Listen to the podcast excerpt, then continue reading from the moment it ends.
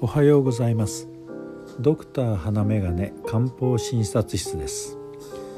今朝は胃腸が弱いという方に使う人参糖という漢方薬についてお話しいたします。薬用として用いられる人参はかつてはとても高価な生薬として取引をされていたようです。体全体の活力を高め精神を安定させ目を良くし胃腸を整え疲れを取るなど幅広い効能が期待できるものだからです。人参の中のお種人参というのを使われるわけですがこのお種人参を主役とする漢方薬の一つに人参糖があります。人参草術肝臓環境の4つの生薬から構成された処方です。別名を利中糖と言われこの中というのはお腹の機能つまり消化機能を整える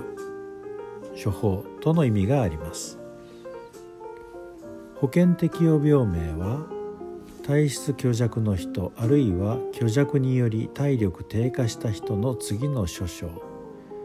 急性慢性胃腸カタル胃アトニー症胃拡張つわり。萎縮腎とされています。胃腸カタルというのは胃腸炎と思えば良いと思います。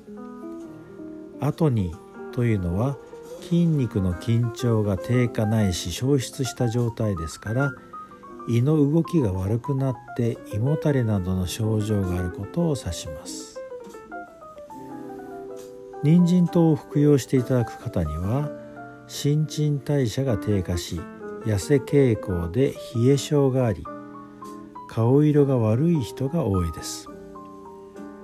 食欲が落ち胃の辺りが傷んだり胃に何か停滞しているような感じがあり下痢傾向です。お腹を触ると軟弱なことが多いのですが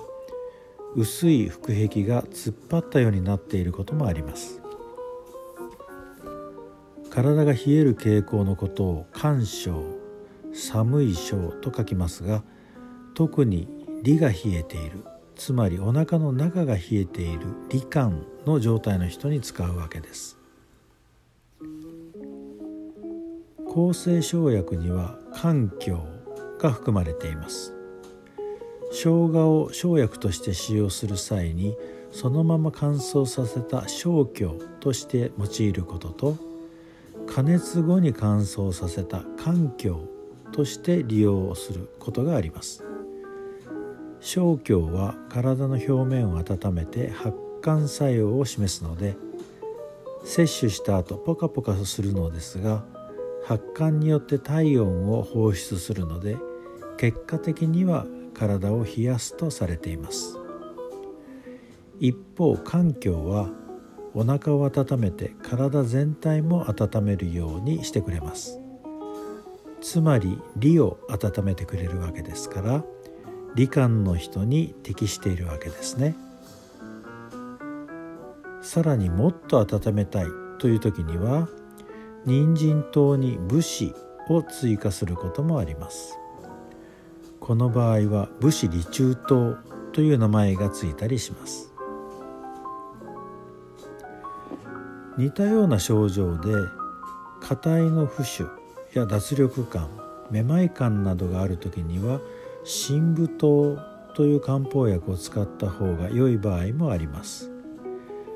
症状や体質の違いで漢方薬はその都度使い分けていくことになります。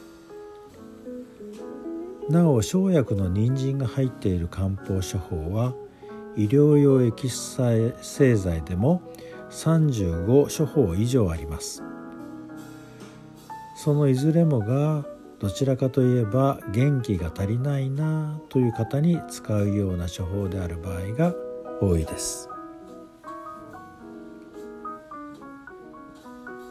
人参糖は実際の臨床でもちょくちょく使いますが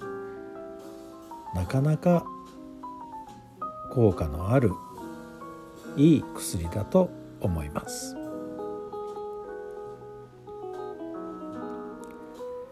今日があなたにとって良き一日となりますようにではまた。